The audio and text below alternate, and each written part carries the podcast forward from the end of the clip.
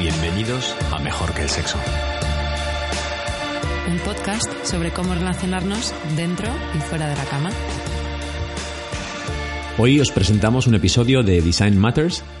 Está presentado por Debbie Millman y este es uno de los primeros podcasts que aparecieron hace 13 años. El eje principal de este podcast es cómo gente creativa diseña en el arco de sus vidas. Debbie es una escritora, educadora, artista y consultora de marca. Su estilo es muy intimista, vulnerable y con preguntas profundas y reveladoras. Os avisamos que si os gusta como entrevistadora, os va a apasionar como personaje, porque será uno de, los próximos, de las próximas personas entrevistadas en uno de los podcasts anglosajones que os traemos a través de este formato de recomendaciones. Alain de Botton, de quien vamos a hablar ahora, es un escritor y filósofo suizo que empezó a escribir a los 23 años y desde entonces no ha parado de escribir. Tiene títulos muy conocidos como Las consolaciones de la filosofía, La arquitectura de la felicidad, Cómo cambiar tu vida con Proust, El arte como terapia, El arte de viajar, Religión para ateos, El placer del amor y su secuela La fatiga del amor. En todos ellos, eh, la clave de su pensamiento es eh, unir la filosofía con la inteligencia emocional y al mismo tiempo siempre insiste mucho en desmantelar el mito romántico que impregna nuestras expectativas a la hora de relacionarnos y que al final acaba con ellas, precisamente. Ha dado numerosas charlas sobre este tema que podéis encontrar en, en su canal de YouTube y en 2018 además creó una escuela de emociones llamada The School of Life que está de manera, podéis acceder a ella de manera presencial o online y pretende educar emocionalmente a través del pensamiento filosófico y bueno, espero que lo disfrutéis. Es fascinante el canal de YouTube suyo, el de School of Life, la escuela de vida. De hecho, es uno, es el vídeo, me di cuenta preparando para, preparando para esta presentación, es el vídeo que yo más he compartido de YouTube y se llama Wisdom, que es eh, conocimiento, sabiduría y, y encapsula cómo me gustaría a mí vivir la vida, a lo que yo aspiraría. Así que lo vamos a poner en las notas del episodio. Yo no lo he visto. Mm, te lo tengo que mandar. ¿Y de qué hablan? Pues es un poco como todas las, como todos los vídeos que tiene él, coge algo muy específico de la experiencia humana y nos, y nos dice cómo, cómo hacerlo mejor. Es un poco, a mí me gusta eso que decías porque su misión es descubrir y compartir la sabiduría emocional, algo que nos ayude a, a vivir mejor. Es muy pragmático, así que como ya sabes, eh, encaja muy bien conmigo y, y me apasiona. Hmm. Sí, todo yo entiendo que toda esta fascinación que tiene él, ¿no? Esta, que ha convertido casi en una misión, viene de lo que cuenta en este episodio, ¿no? Que le cuenta a Debbie eh, un poco pues que su infancia a lo mejor ha sido un poco traumática. Dice que, que ya no quiere seguir culpando a sus padres por nada, pero que de alguna manera sí que entiende que es el origen de, de todo.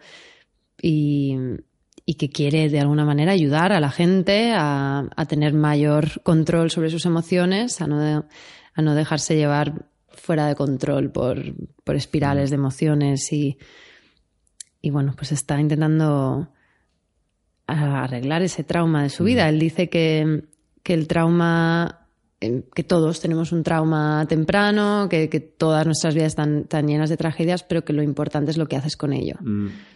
Y eso es. A mí me gusta eso. Eh, me, me has recordado lo que dice él, que, que todos estamos locos y que, que, que, estamos intentando mantenernos a flote como podemos. Y que está bien, dice que lo que tenemos que hacer es tener, cuidarnos los unos a los otros porque somos frágiles. Y que sabiendo, eh, conociendo esa, esa parte que la naturaleza humana es perversa, es rara, es maravillosa y siempre desconcertante. Esto está muy presente en todo su trabajo. Sí, bueno, eh, en, el, en, este episodio habla un poquito de, de, sus libros más específicos de, sobre el amor, ¿no? Son novelas de On Love, ¿no? Mm. Eh, son novelas que ven una relación desde casi desde la rutina, la familiaridad de, de, lo que es una relación. Él dice que quiere poner a Platón en la cocina y analizar un poco todos esos pequeños pensamientos que podemos tener cuando, cuando vivimos y convivimos con, con alguien y desde que nos enamoramos ver un poco el proceso.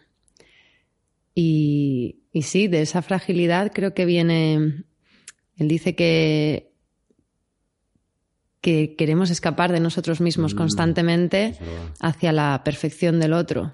Sí, con alguien como ideal, es verdad, decía. A mí lo que me gusta mucho también es una frase que tiene que dice que queremos a gente que encaja con nuestro patrón de locura y que satisface nuestra particular necesidad de sufrimiento. Que eso es para él la, fórmula mágica del amor. Sí, de hecho, em, hablaba de esto el otro día. Eh, según él, si, si nos dejamos llevar por el instinto a la hora de elegir a nuestra pareja, él es tan pragmático, ¿no? Eh, es como pilotar un avión por instinto, ¿no? Decía algo así, hacer un aterrizaje por instinto. Así que sí, que el instinto es de alguna forma lo más primario que tenemos y de hecho lo más ligado a ese trauma primario. Por lo tanto, si eliges a tu compañero por instinto, seguramente acabes dando con la persona que encaja a ese nivel de trauma. Si lo elevas un poco más allá es cuando puedes encontrar a alguien con quien realmente puedas convivir a largo plazo. Esa dicotomía ¿eh? instinto y y razón, sí, está muy, muy presente en, su trabajo. Luego vamos a meternos ya en terreno más, más interesante cuando dice por qué besamos a la gente. Mm. De qué va el sexo. Y cómo disecciona y dice que, que, lo que hace que el sexo interesante es que alguien te deje entrar en sus vidas y es lo opuesto a la soledad. Además, cuando habla normalmente de por qué besamos a la gente, dice que normalmente la boca de la gente es muy, es muy central, pero es un área muy privada y que alguien nos deje entrar allí, lo mismo que el sexo oral, representa el permiso para que tu parte privada, la parte sucia, la que está rodeada de vergüenza, esté siendo aceptada por otra persona. Y eso es la, magia como él ve el sexo oral. Tiene una capacidad para abstraer eh, este tipo de cosas, ¿no? Tan dadas por hecho como es eso, ¿no? Mm. Lo de besar es como lo damos por hecho. Nunca me lo había planteado. Y lo, lo abstrae a nivel casi filosófico, ¿no? Ya, yo no, no sé si estoy tan convencida de que eso es todo lo que hacemos, pero sí, desde mm. luego, ¿no? Es, abrir nuestros tabúes, ¿no? Interesante. Mm. Bueno, lo que, lo que estoy yo totalmente de acuerdo con él es cómo idealizamos a los demás, que tú decías antes también, ¿no? Que con las relaciones buscamos un poco salir de nosotros. Y luego él hablaba que en las relaciones largas, sobre todo con hijos, es en las que te encuentras con las partes más difíciles y dañadas de la otra persona. Y, mm, y que en esas relaciones, como no te puedes escapar, compartes el baño, la cama, no hay sitio, no hay sitio de escape, no te puedes evitar estar delante de la otra persona. Hmm. Es lo contrario a cuando te enamoras, ¿no? Él también habla de, de la sensación de enamoramiento casi de flechazo, que es cuando el ideal está totalmente editado por uno mismo, porque tú haces la proyección de la persona tal y como tú te la quieres imaginar, ¿no? Y al al convivir con esa persona a largo plazo, al casarte, al tener hijos, esa proyección ya no es sostenible porque empieza a salir la realidad de la otra persona. La otra persona al principio entiendo que colabora con esa proyección del ideal, ¿no? Porque te muestra su mejor lado, con lo cual construye, pero hay un momento en el que no se sostiene y se mm. empieza a resquebrajar. Mm. Sí, lo bueno de que de su, de su de esa parte pragmática que tiene él es que dice que cuando nos hacemos mayores somos más honestos y sabemos educar mejor a la persona que queremos y, explicarle cómo somos difíciles y, explicarle nuestras rarezas. Y los domingos mm, somos muy, nos, nos, nos, entra una parte muy, muy dura de empezar la semana, pues igual es decir, mira, el domingo no me hables, se me pasa, dame dos horas. Creo que hablaba como de darle un manual, ¿no? Que es el mayor regalo que le puedes hacer a alguien que quieres, de darle un manual de cómo eres tú y cómo, de cómo funcionas que cada, cada pareja incluso que tenemos nos, nos da un manual sobre nosotros mismos. Mm. Ese es el, el, mayor regalo que nos hacen. Mm. Claro, él, esto que, esto que dices es su estrategia, digamos, para em, superar el amor romántico, que sería todo lo contrario. El amor romántico que es el presuponer que tu pareja tiene que entenderte tanto que no necesita un manual, que no necesita instrucciones, que no necesita avisos, ni sugerencias, ni nada, porque supuestamente, mm. según el amor romántico, si te ama, debería saber, te conoce, vamos, si se ha metido en tu boca, se ha metido en tu cama, pues eso ya tiene que conocer toda tu alma y, y no hace falta ni hablar. Y dice que eso es una gran parte del concepto romántico que tenemos integrado y que no nos damos cuenta, pero que es verdad, que mm. esperamos que el otro nos entienda en todo momento y de hecho si no lo hace es casi una traición, ¿no? Es como, como puedes estar conmigo si ni siquiera me conoces. Mm. Cuando cuenta lo de mm, el típico enfado de pareja mm, que uno vienes de, una cena, tienes una discusión y una cierra la puerta, se mete en el baño, ¿no? Y se encierra ah. y, dice, ¿qué pasa? Y dice, nada, ¿no? Como ese momento de esperar que la otra persona realmente adivine eh, como prueba de su amor. Lo, que te, lo que te pasa. Sí, heredado de libros del romanticismo, de, de la, casi la telepatía, ¿no? Es mágico cuando me miras a ver lo que pienso. mm, es Pero es, verdad que, pero es verdad que eso existe, ¿no? O sea, cuando, cuando te enamoras, yo eso lo he notado. Tú no lo has sentido. Ese, al principio.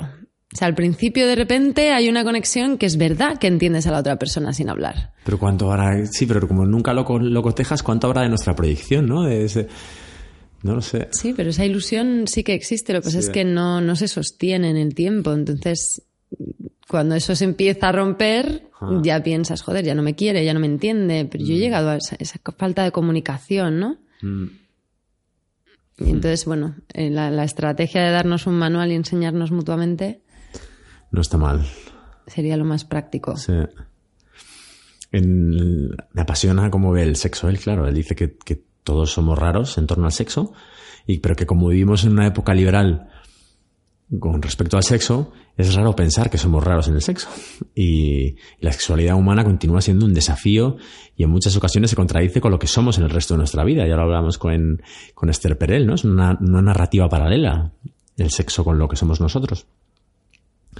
Pero Y- le, le da una explicación hasta a los fetiches más Sí, extravagantes, sí, sí, ¿no? intenta, ¿no? Lo hace como un ejercicio. Un ejercicio de psicología invertida, ¿no? Sí, de, sí, sí. Con los relojes, ¿no? O como había. Sí, si te, sí, sí, era un ejemplo, ¿no? Él ponía, decía, si tú tienes un fetiche con hombres que llevan relojes, puede ser porque sea una proyección de el arquetipo del arquetipo paterno, el arquetipo masculino, de persona, no sé, paternal o responsable o trabajadora, tal, que al final es lo que estás buscando en, Mm, y eso de repente te pone. Sí. Pero ahí, bueno, es, él dice que lo coge mucho de Freud, lógicamente, y dice que, que no tenemos una sexualidad normal porque nuestros deseos emergen de nuestra infancia. Yo, vamos, muchas, mucha parte de la, de la, de la disciplina de la psicología está, está de su lado. Y por eso dice que en nuestros juegos sexuales inclu- intentamos incluir esos trozos de nuestra utopía. Sí, bueno, al- al final es incluso más básico, ¿no? Esto de es un juego interesante, ¿no? Lo de buscar tu fetiche e intentar darle una explicación psicológica retroactiva, ¿no? o sea, saber, de, dónde viene, qué mundo estoy intentando proyectar cuando me gustan, no sé, las tías que llevan, yo qué sé, tacones rojos, ¿no? Mm, mm. ¿Qué, qué, cuál es mi concepto? ¿Qué es lo que me excita realmente a ese nivel más profundo? pero al final creo que muchas de estas cosas de las que habla él, de escupir y de... Es muy. ¿no? Es, es una transgresión de... No ser- bueno, esa, esa tiene, es, es más genérica, ¿no? La de descubrir cómo ser aceptado aunque hagas algo malo, el tener un espacio en el que puedes hacer lo que quieras y Y que te sigan queriendo. Te sigan queriendo. Esa es la parte Mm. importante al final, Sí. ¿no? Es como puedo... eso es más... Mm. Bueno, yo no sé qué pensarás tú con tu con tu con tu pensamiento crítico sobre cuando cuando dice que las relaciones tienen un aspecto de intentar reparar a un trauma infantil, como que elegimos a parejas que están en zonas de tensión que queremos arreglar. No sé qué piensas de eso. Que es- vamos, 100%. ¿Sí? Yo creo que eso es una ciencia exacta, prácticamente. sí, yo creo que sí, claro. Te sientes atraído al final a... Pues sí, de justo... Pensaba que no, pensaba que igual no iba. ah, ¿Tú qué crees que bueno. No, yo, pens- yo sí, a mí me, a mí me convence ese pensamiento. Pensaba que igual tú ibas a ser más crítica con, con esto. Mm, alegra saber. Ayer estaba con unas amigas y, y hablábamos un poco de eso, ¿no? De las, las fantasías de, de, de cuál es el, el prototipo de, de pareja de, de trauma. ¿Cuál, cuál es el, el trauma de pareja que nos excita? Entonces teníamos el, el prototipo del abandonado, del huérfano, de, ¿no? Hay varias, es la persona herida, el, el- el del rescate. Mm. Y sí, claro, por supuesto. A no ser de lo eso, puedes ¿no? trascender. Ese es el, el trabajo es ese, ¿no? Y, O sublimar, claro. el problema yo creo que está cuando te estancas en el mismo prototipo todo Mm. el rato. Si te estancas en eso es que no estás superando ese trauma, no lo estás integrando. Claro. No sé, esa es mi idea. Es como Ah. si siempre estás toda tu vida con el típico, el mismo prototipo desde tu infancia, pues hombre, Mm. la idea es intentar trabajarlo, ¿no? Y Claro. Lo que desde luego tiene razón es en que la sociedad mm, pone mucho e- éxito, eh, mucho énfasis en emparejarnos, pero nos da muy pocas herramientas. De esto que estamos hablando tú y yo, hay, hay poco, ¿no? no se habla, hay poca educación sobre, sobre esto. Sí, además él tiene mm, una idea del matrimonio un poco pesimista, mm, ¿no? Bueno, a mí me parece realista, pero... Sí, realista al punto de pesimista, ¿no? Lo pone de una manera de, de que te embarcas en una aventura donde te van a caer tormentas y riesgos de todo tipo y que realmente es una locura en sí. Mm, lanzarte a esa aventura es como irte en un viaje con una persona que conoces de unos años y comprometerte a vivir los siguientes 30 años de tu vida sin, sin saber lo que va a pasar, porque puede pasar cualquier cosa. Entonces mm. lo pone muy así. Y dice que también que, que, si lo pensásemos así, pues igual nunca pasaría, ¿no? Mm. Y no tenemos herramientas, decías. Sí, pienso que no, nos, no se nos dan, incluso en una época ahora como en las que tenemos herramientas para conocernos, tenemos Tinder, tenemos un montón de aplicaciones, pero una vez que estás con la persona, son, en realidad mucha gente les llama medios de introducción, porque luego estás con un ser humano que te gusta, estás, ya da igual, ya tienes, estás en la misma, entre la misma dificultad de saber cómo querer, cómo conocer, cómo decir quién eres, cómo hacerte vulnerable. eso es lo que enseña él y espero que más gente, ¿no? Mm. También sí, vamos a traer gente. Esther Perel y tal, que ya la hemos presentado. Y algunas que van a venir, que tú que... Brené Brown... Sí, claro. Bueno, todos plantean estrategias ante esos dilemas que te mm. encuentras en el amor.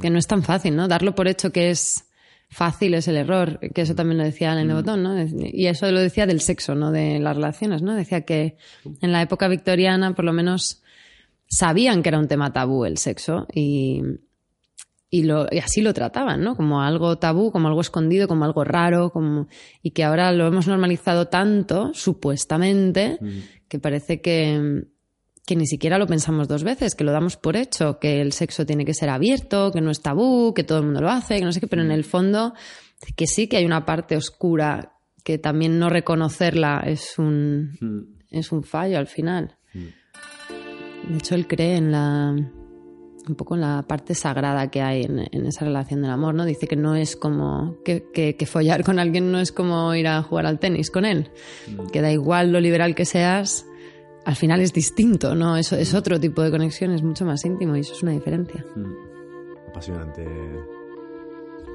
Alan de Botón, esperemos, esperamos que os haya gustado tanto como nos, como, nos, como, nos, gusta a nosotros. Por favor, si te ha gustado este episodio, compártelo, puntúanos, danos cinco estrellas o un corazón, depende de la plataforma en la que estés. Si no te ha gustado también, dínoslo. dínoslo, escríbenos a hola arroba mejor que el punto, el sexo punto es y que sepáis que esta manera de, cuando nos, cuando nos puntuáis, es una manera de que este podcast llegue a más personas y, además nosotros podamos conseguir a mejores invitados y, podamos traeros mejores, mejor contenido. ¿Qué hay detrás del movimiento Incel? ¿Qué es el ASMR? ¿Cómo nos afectan las nuevas tecnologías a la hora de relacionarnos?